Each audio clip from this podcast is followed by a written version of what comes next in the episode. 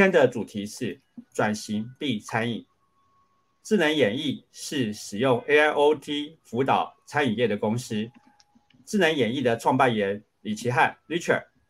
他是跟我一起创办中华亚太智慧物联发展协会的伙伴，现任监事长，也是台湾人工智慧学校经理人台北班第二期的学员，最近成为 AI Go 的教练。这次特别邀请他来跟大家谈餐饮业的数位转型，请 Richard 来介绍他自己的公司智能演艺。那智能演艺是我跟 AIA，就是台湾人工智慧学校的几位好朋友一起成立的。那我们一开始基本上其实大家都来自不同的产业，然后自从学习人工智慧 AI 之后。发现这个 AI 对于各行各业的改变跟影响非常非常的大，所以我们一起合合办了这家公司。那也是希望说借由 AI 来帮助各位不同的产业跟公司来做数位转型这样子啊。所以智能演绎看来就是啊，因为在 AIA 大家合作，然后呢有这个想法啊成立的。当然智能演绎一定有很深厚的技术加 AI，不过我们想还是请 Richard 这边来跟大家。仔细介绍智能演绎的技术说明，还有相关的应用。其实我们主要在协助几个产业啦，包含像餐饮跟零售业的部分。那技术方面，基本上其实我们比较是用分群的方式，就是用人工智慧像 K-mean 的方式来帮助这些餐饮跟零售业做好分群的部分。我们基本上其实，在呃从协助举例来讲，现在目前我们主要几个像餐饮业的用户来说，我们主要是在协助整个从。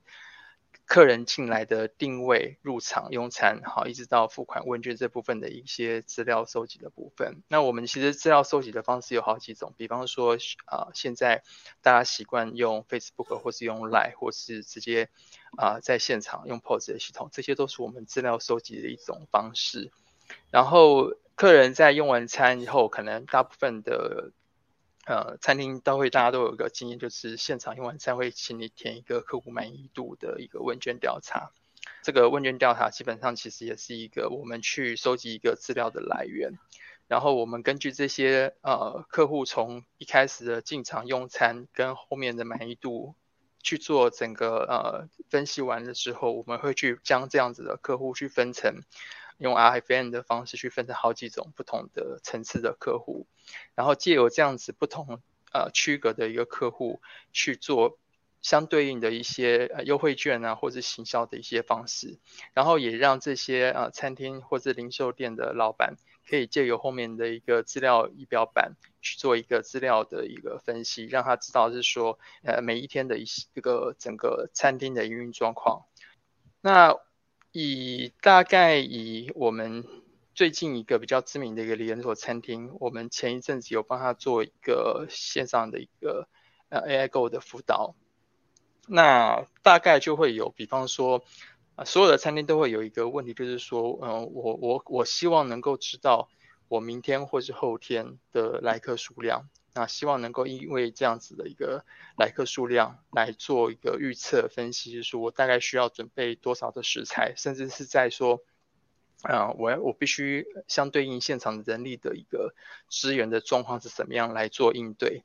那这个部分就会变成，啊，我们一开始其实就是协助客户在从前面的一些呃资料的一个收集。一直到后面整个这个资料呃客群的一个分析的部分，我们都可以在在用人工智慧的方式来做这样子的一个呃现场来客数的一个预测。那甚至是包含未来如果说有更进一步的资料，比方说如果你有会员系统，你把相关的一个会员的系统，甚至还包含说它的一个用餐的。呃，意图就是他的需求，他到底是因为什么原因来用餐的？进一步可能会包含到未来可以分析到之后的一个餐点的一个销售的的预测啊，这个都是我们在智能演艺这边目前可以提供的一个服务跟技术。事实上，啊，就 Richard 刚刚讲的这些技术哦，它的应用啊，就是像你刚刚已经提到，帮助知名的餐饮店，那你也帮助零售店。那不管是餐饮或零售，那其实我们还是回到它要做数位转型。当然，你因为呃，就我在实验会我也知道说，你已经有一整套关于帮助零售呃呃餐饮业数位转型的逻辑和一些相关的部分。那我想这个部分应该是你可以举好多例子，然后来告诉大家，其实。他们可以怎么做？然后他们有哪些东西可以做？啊，你如何协助他们做企位转型？因为技术本身，比如说，哎，像你刚刚讲，我们用 AI 的这个技术，我们可以很容易的帮助客户啊做呃刚刚的一些预测。其实我们现在讲 AI 跟大数据最大不同是，如果不是用统计，它就是在做预测。那它在做预测，它就可以做很多很多的事情。那其实客户也最想其实知道是，哎，我今天有预测，然后我要我的。呃，我的相关的准备就会齐全，而且很多东西甚至就不会浪费。啊，尤其我们现在在讲说，接下来未来台湾要面对所谓低碳的部分，那低碳的部分当然也包括食物浪费这一类的东西啊，这些都是一个接下来我们要面对的。所以在餐饮业、在零售业啊，包括我也在呃协助的呃呃全家便利商店，我相信他们都有这样的一个需求啊。当然全家也开始做这一类的东西了。好，那我们是不是接下来请呃 Richard 然后来跟我们呃讲一下如何来协助企业数位转型？好，呃，回应一下裴老师刚刚讲的，其实现在呃，因为疫情的关系，哈，就是我们分几个层面来讲。第一件事情是原物料都上架，会有通货膨胀的问题，哈。那其实餐饮业其实有一个很大的问题，就是如果说食材的准备是过量的话，其实都会有，因为食材都是要需要新鲜的嘛，所以就会有浪费。就变成是耗材的一个问题，然后再来就是现在因为也是因为疫情的关系，其实餐饮业本身就是对于客人的呃现场来客数的预测是非常非常非常重视的，也很担心因为疫情去影响呃整个客人来电的一个状况哈。那我我觉得其实在做数位转型的部分，我我我们一直常常在谈一件事情，就是说要懂得去问一个好问题。所以一开始其实定义问题这件事情非常非常重要。为什么？因为如果你的问题定义的不正确、不清楚的话，基本上其实你就会发现，你你在从我们这边看到的，就是从资料整理、收集、清洗跟模型，都会因为你的问题问得清不清楚，来来决定这个资料的准确度是到多少。那我后面会大概举例一下，什么叫做问一个。好问题哈，那大家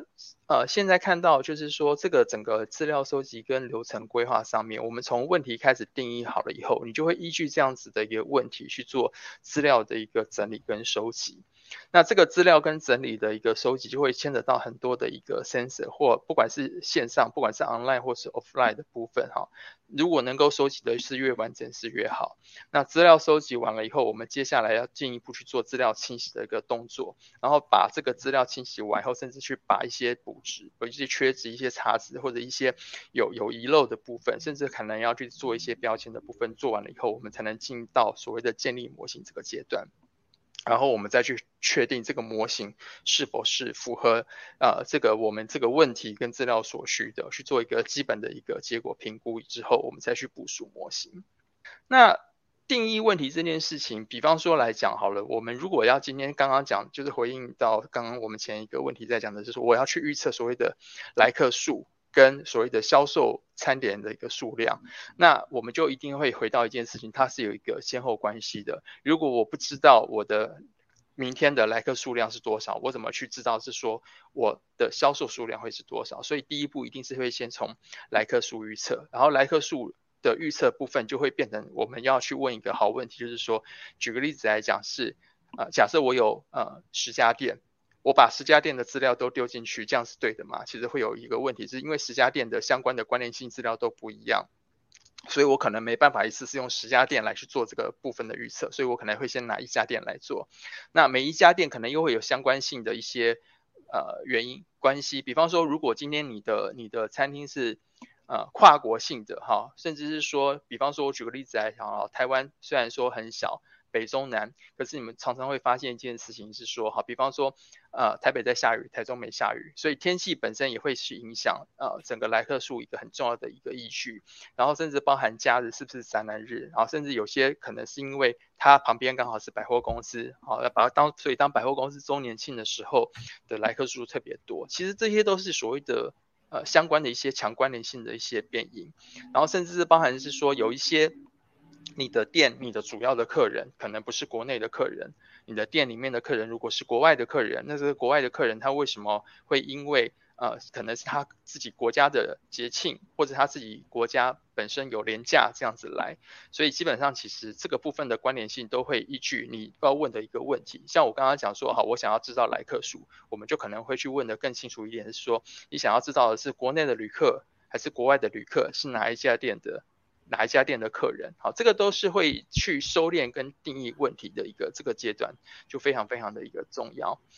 那包含像举个例子来讲，我们常常会有用所谓的定位系统，好，那定位系统本身就是一个很好的一个资料来源，因为定位系统本身就会有一个重要的一个栏位叫做用餐的动机。那但是大部分的定位系统其实目前都没做到这件事情，所以有时候可能只是说知道是说，好，我几个人用餐，我大概几点到，好。那其实用餐动机很重要，是因为如果说我举个例子来讲，假设呃举最简单的例子啊，你帮你的亲人、你的父母去过生日，这就是一个动机。生日到了，那会是不是就代表一件事是说，如果明年的今天你还是会有这样的一个需求，你就会知道啊，到时候这个客人是要。在庆祝父母生日之前，你可能就可以发一个优惠券，所以用餐动机是非常非常重要。然后另外一个部分是到店频率，有些人可能，我举咖啡厅的例子来讲好了，大家可能比较容易了解，就是比方说我每天就会固定去某个咖啡店买一杯咖啡，哈，这是一个到店频率，甚至是说我每一周。我固定会去我喜欢的店里面去用餐，这也是一个到店频率。这个都部分都是可以去做一个到店频率的一个分析。那天气跟节日这个部分，刚刚也也讲过了。所以这个部分其实资料在收集的部分，其实会根据你的问题去做关联性的一个收集。你的资料收集的越完全，你的关联性的强连接越好，这个资料的预测跟准确度会越大。这个大概就是我们用一个比较不那么。带入那么多技术的一个方式来谈，那这个在整个数位转型上面，其实是一个比较我们叫做用数据化对它 driven 的方式来来做数位转型。所以我我会建议是说，呃，不管是任何的中小型企业，或是零售业也好，餐饮业也好，其实第一件事要先把自己原来的 process，就是你原来的流程先。建立起基本的一个资料收集，我发现其实有大部分很多中小型企业或者一般很多公司现在习惯可能还是用手写的方式，哈，那好一点的可能用 Excel，可是基本上其实这个部分用手写的方式或是用 Excel 可能都会有，它其实都不是一个呃在呃资料收集跟上面一个比较好的一个收集方式。所以这个部分，我觉得现阶段来讲，数位转型第一步哈，我们还是会回到一件事情，就是说你怎么样去问一个好问题，然后再把这个资料收集的部分去真正的一个落实数位化。那比方说你，呃，举个例子来讲，你可能可以用我们刚刚讲的，就是呃点餐系统，或是预约系统，好，或是或是用呃我们用说举个例子讲客户满意度调查，你也可以直接用 App。或是用一个线上的一个方式去收集这些资料，那这些资料其实都是一个很好的了解你你的客户满意度，跟未来提供他更好的服务，甚至希望他能够做一个回回回访回购的一个一个方式。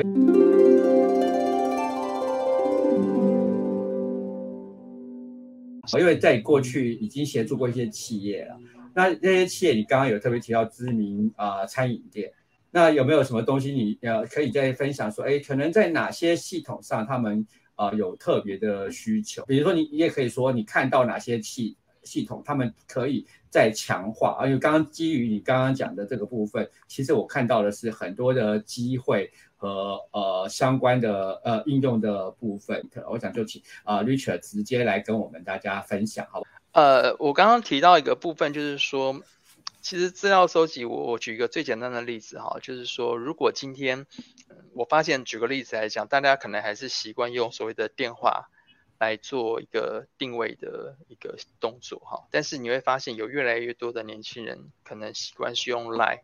或是用一个数位的方式，用 App 的方式来做定位。那台湾有一家很有名的新创公司叫 Easy Table 哈，就是用一个数位的方式来做预约定位的一个动作。所以基本上其实现在台湾本来就有提供很多很方便的一个系统。好，那我们公司本身也有协助呃各个呃餐饮或者零售业用 Line 结合一些 App 去做资料收集的一个动作。因为台湾其实 Line 的普及率是非常非常的高。如果你今天去用 Line 去做一个，因为它要去定位。或者因为他跟你购买东西，去加入他的一个赖好友，你后续就可以去用赖去跟他做更多的互动。那这些互动本身经由赖的 API，我们就可以串接更多、更详细的一个资料，甚至我们会根据这个不同的一个互动行为去下一个 tag，就是我们所谓的标签，去注明说他今天做这个互动的原因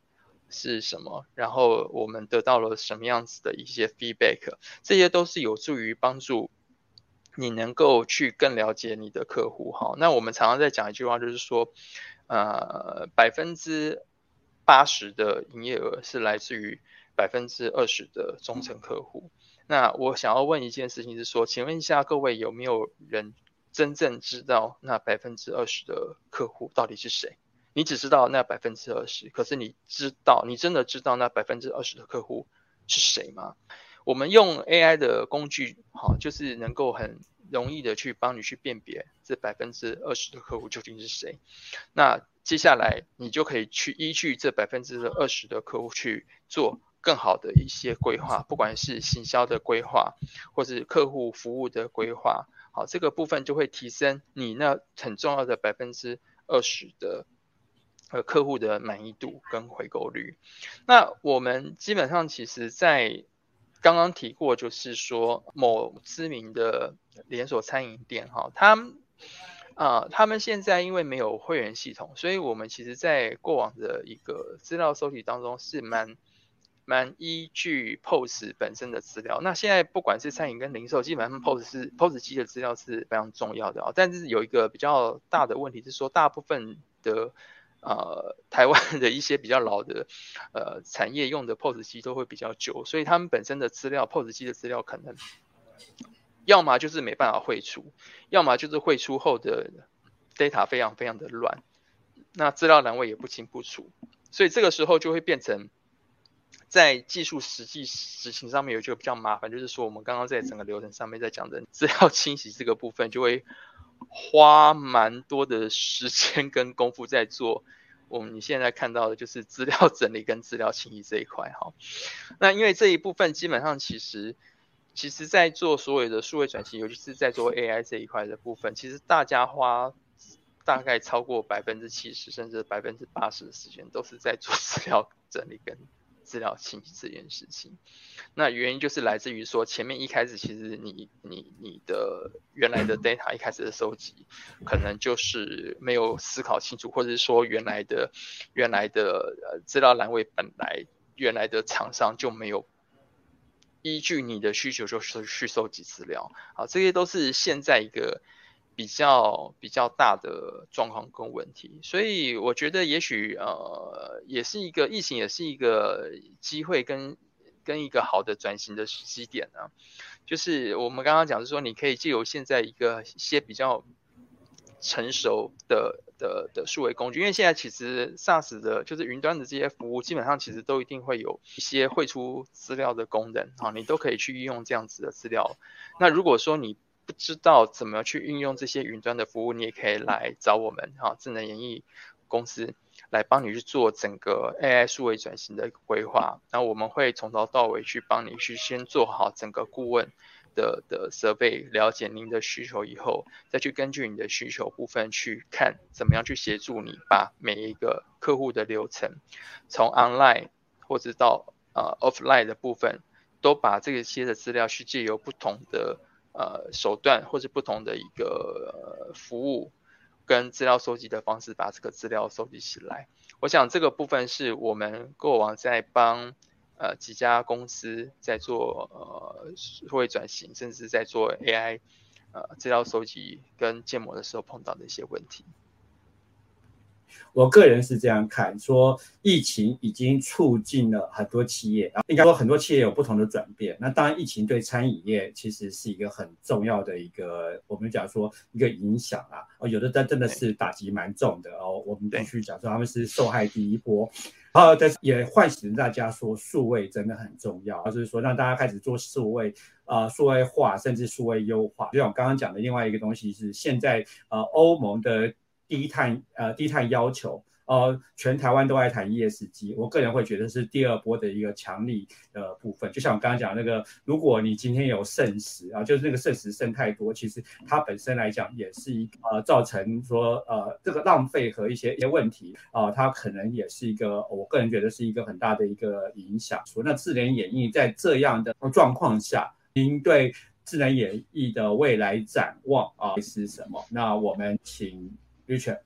我们是很实际的在帮客户解决数位转型的问题。那因为我们最常碰到一件事情是说，有很多企业的老板们在听完啊，现在外面有很多关于数位转型或者人工智慧的演讲，然后回来都会思考一件事情，就是说，好，呃，我公司想要数位转型，那我要怎么开始？我要怎么做？这件事情是我想所有就是有有这个想法的老板都会碰到的一个面的一个问题，他会不知道该怎么开始啊。那我我想我们公司一直在去协助这些想要数位转型的一个公司，在做真正实际落地跟执行的部分。我们最近因为 AI Go 的专案，我也拿到了那个 AI Go 的那个零售推荐的一个顾问的一个一个证书啊。其实。呃，我觉得台湾对于现阶段大部分真正要做数位转型这件事情的落地，其实还是有蛮长的一段距离啊。我们常常在讲说，举个例子来讲，以制造业来讲的话，现在可能已经到所谓的四点零或五点零，可是有非常非常多的公司制造业来说，可能连一点五或者二点零都还没到哈。那嗯，餐饮业其实零售业，我觉得也是有。类似的的的的这样子的一个问题，就是其实本身离数位，我我我先不要讲数位转型好了，我光讲所谓的数位优化都还蛮蛮长的一段距离啊。那我们公司的未来期望就是能够开发出一些比较容易上手的一些工具哈，啊，类似像比方说像前一阵子大家很常听到的 CDP 这个服务平台，我们也希望能去去做一些比较。容易，比方说像赖的赖的会员系统，哈，这个部分已经在进行中。然后，因为台湾大概有八十九点多啊，大概快九十都是所谓的中小企业。那其实餐饮业其实你会发现，其实中小型甚至很微型的这种所谓的餐饮业非常非常多，他们其实没有太多的。的资源也没有太多的人力去做所谓的数位转型这件事情，他们可能啊，其实最适合的就是用所谓的云端的服务好，你要只要你只要告诉我说，我举个例子来讲，就是说你只要你只要跟我讲说啊，这个这个 Light，我申请了个 light 之后，然后。我把什么什么什么东西放进去以后，我就可以用了。就是你要用一个很简单的方式，甚至不要用太贵的一个方式去协助它，就是它现有的服务的一个云端化或者数位化。我觉得不用把呃数位转型想的太所谓的高大上或者是太难。其实说实话也没那么难。就是如果你本身就是一个。小公司，你本身就是一个微型企业。老实讲，我反而觉得更容易，因为你不会有所谓的大公司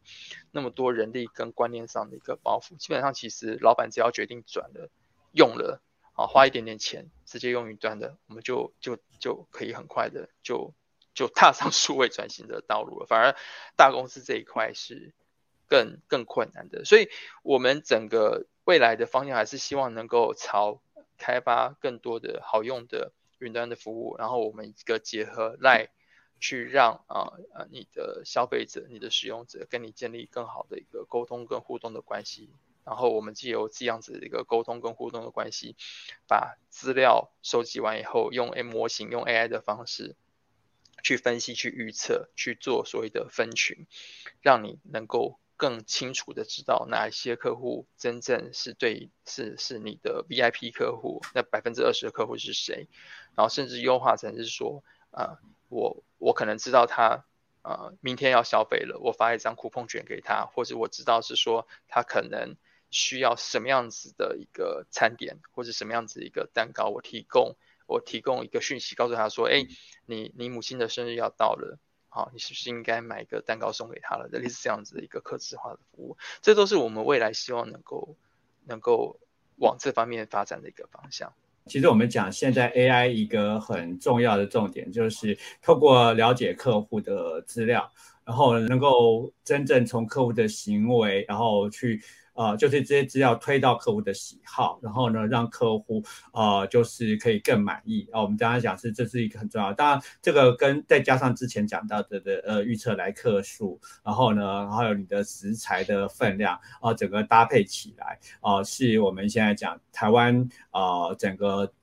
呃就是。这一块啊是台湾很可以做的，当然我们也必须讲说，在中国这一块啊，因为在阿里巴巴的推进之下，哦这块这块算是走的蛮蛮前面的。当然台湾本身来讲是说，今年啊遇到了疫情啊，然后讲疫情真的让这些企业伤害蛮重的啊，因为他们伤害的重，然后呢，所以他们可能要休养生息。但是他不管他们怎么样休养生息，他们其实还是有转型的需求，因为客户。啊，客户只要去其他地方啊，比如说去中国，看到他们这样的一个一个部分，他们会回过来希望台湾这样做。而且台湾的电商其实已经做得很不错，因为他掌握的客户的数据是很多哦。不过餐饮和零售，他比如说啊，我们都呃都有都知道，那我也在协助的全家啊，我也常跟全家人讲说，你们是做台湾的 number one，可是在世界上你们其实还有很多进步的空间。但是进步的空间，那进步要找谁呢？那我们就是有一个很好的选择啊，就是找智能演绎嘛。我自己是看呐，就是休息的差不多了，今年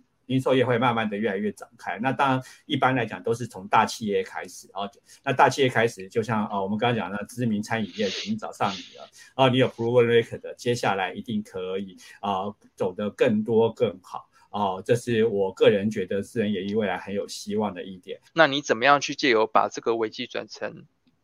转机？我觉得就是这个企业能够去在现在时机真正能够持续性，也许能够活成下存活下去一个非常重要的一个转捩点。那也希望呃有各位呃呃有听到就是我们今天这一场的听众朋友们，如果对于数位转型有任何的想法或任何的需求，都欢迎来。呃，写信给我，或是或是打电话给我，好，智能演艺都这边对于呃数位转型有一些心得可以分享给各位，谢谢大家。好，谢谢 Richard。那当然，如果大家要联络 Richard，其实很简单，就是找到我们协会啦，打 AIoT 协会就会找到。接下来为大家总结今天的节目中，智能演绎创办人李奇和 Richard 讲了：一、介绍智能演绎；二、智能演绎的技术说明与如何应用；三。智能演绎如何协助企业数位转型？四智能演绎的未来展望。谢谢大家的收听。